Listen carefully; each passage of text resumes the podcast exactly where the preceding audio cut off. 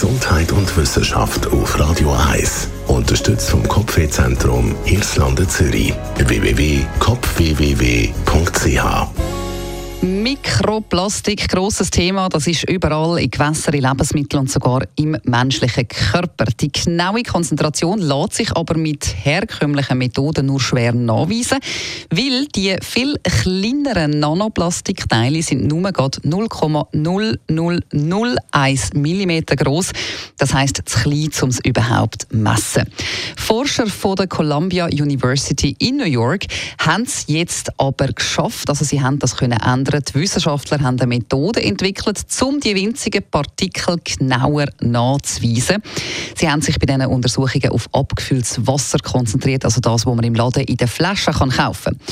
Und das Resultat haben die Forscher ziemlich schockiert. Pro 1 Liter Flasche Wasser haben sie durchschnittlich 240.000 von diesen Plastikteilen gefunden, im Vergleich zu 5,5 Teilen pro Liter Leitungswasser. Das sind rund 100 Mal mehr, als man bis jetzt angenommen hat. Und sie haben auch festgestellt, dass nur 10 Prozent vom gefundenen Plastik Mikroplastik ist. Der Rest ist eben Nanoplastik, also so Nanoplastikpartikel, muss man sagen. Eines der am häufigsten nachgewiesenen Nanoteile ist Polyethylenterephthalat. Kurz ist das einfach PET. Für die Wissenschaftler eigentlich ja keine Überraschung, weil die Wasserflaschen sind ja aus PET hergestellt.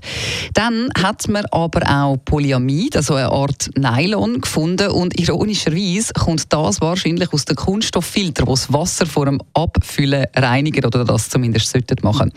Der hohe Anteil von Nanoplastikpartikeln in Wasserflaschen ist darum so besorgniserregend, weil die Forscher befürchten, dass sie sich in lebenswichtigen Organen können anreichern können, mit unbekannten Folgen für unsere Gesundheit. Die Partikel sind so klein, dass sie direkt in die Blut Blutzellen und ins Hirn können gelangen und das tönt ja schon, wenn man das so hört, ziemlich ungünstig.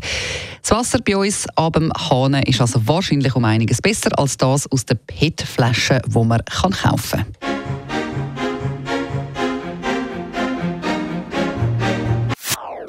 Das ist ein Radio 1 Podcast. Mehr Informationen auf radio1.ch.